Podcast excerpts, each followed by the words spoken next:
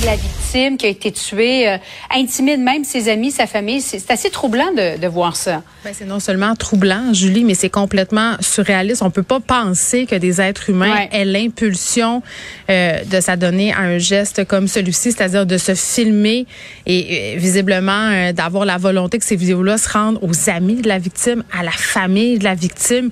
Tu te dis dans ta tête, mais, mais qui fait ça? sais? Puis bon, on le sait, là, il y a des incidents à Montréal concernant les armes à feu et ça depuis plusieurs mois qui impliquent des jeunes, qui impliquent des jeunes de gangs de rue. Mm-hmm. Je comprends que ça fait peur. Les, les gens ont peur. Puis moi, j'habite à Montréal dans un quartier quand même adjacent où ça se passe. donc, ça, ça se parle beaucoup. Puis ça se parle beaucoup à l'école de ma fille aussi, hein, ces affaires-là, parce que ça se passe chez des jeunes, justement. Donc, ça fait le tour très, très vite.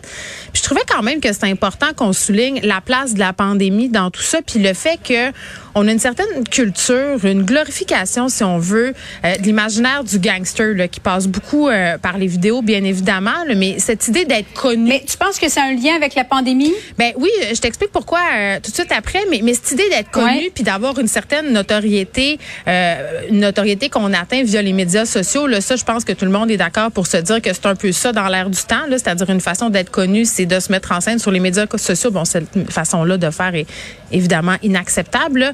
Mais il y a quand même euh, des études qui ont démontré que pendant la pandémie, Julie, étant donné que ces jeunes-là qui sont criminalisés, ou même les jeunes qui sont pas criminalisés, tout le monde était confiné, tout le monde était à la maison. Donc, il y a eu une espèce d'escalade de tension. C'est-à-dire que étant confinés, les gens, pour se narguer, avant, ils le faisaient en vrai. Là, ils, le faisaient sur des médias sociaux euh, via des vidéos où on s'interpellait entre gangs, où on disait, ben, nous, on va faire ça, mm-hmm. puis quand ça va être fini, on va vous faire ça.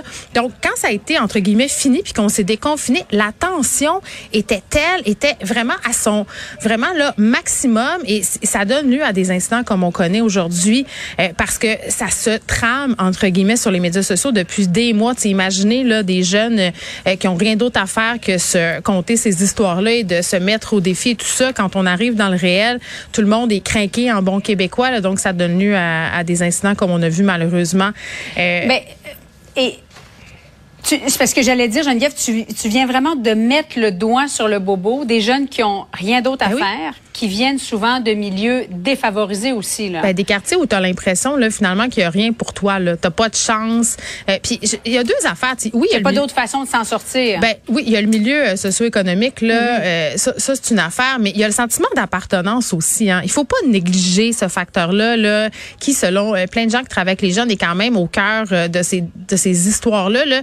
Un gang de rue, là, OK, nous, on voit la criminalité, on voit justement les côtés négatifs de tout ça. Mais pour bien des jeunes, justement, qui ont l'impression qu'il n'y a pas de sortie pour eux, qu'il n'y a pas de débouché, ben c'est euh, d'avoir l'impression de faire partie de quelque chose, l'impression d'être quelqu'un. Là, retourne quand tu avais 15-16 ans, comment tu voulais. Puis moi, c'était ça. Là, je voulais faire partie de quelque chose. Je voulais être ami avec des gens qui me ressemblaient. Donc c'est euh, une recette parfaite finalement euh, pour que ça explose et que ça donne lieu finalement à ce genre de dérapage parce que ça en est un là sur les médias sociaux qu'on soit rendu à se vanter des meurtres et à narguer les familles des victimes.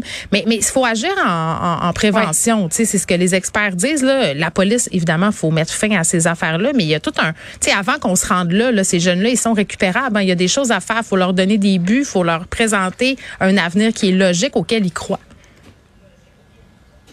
Mais Geneviève, tu vis à Montréal. C'est le deuxième adolescent à être ben victime d'un meurtre cette année à Montréal.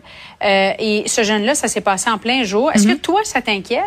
Ben moi, c'est pas nécessairement que ça m'inquiète. Là, euh, il y a eu aussi euh, des victimes collatérales. Là. On se rappelle de cette jeune fille qui a perdu la vie aussi dans un incident qui impliquait des armes à feu, qui, qui avait rien à voir finalement avec aucune gang, qui était juste au mauvais endroit au mauvais moment. C'est une histoire épouvantable, mhm. Julie.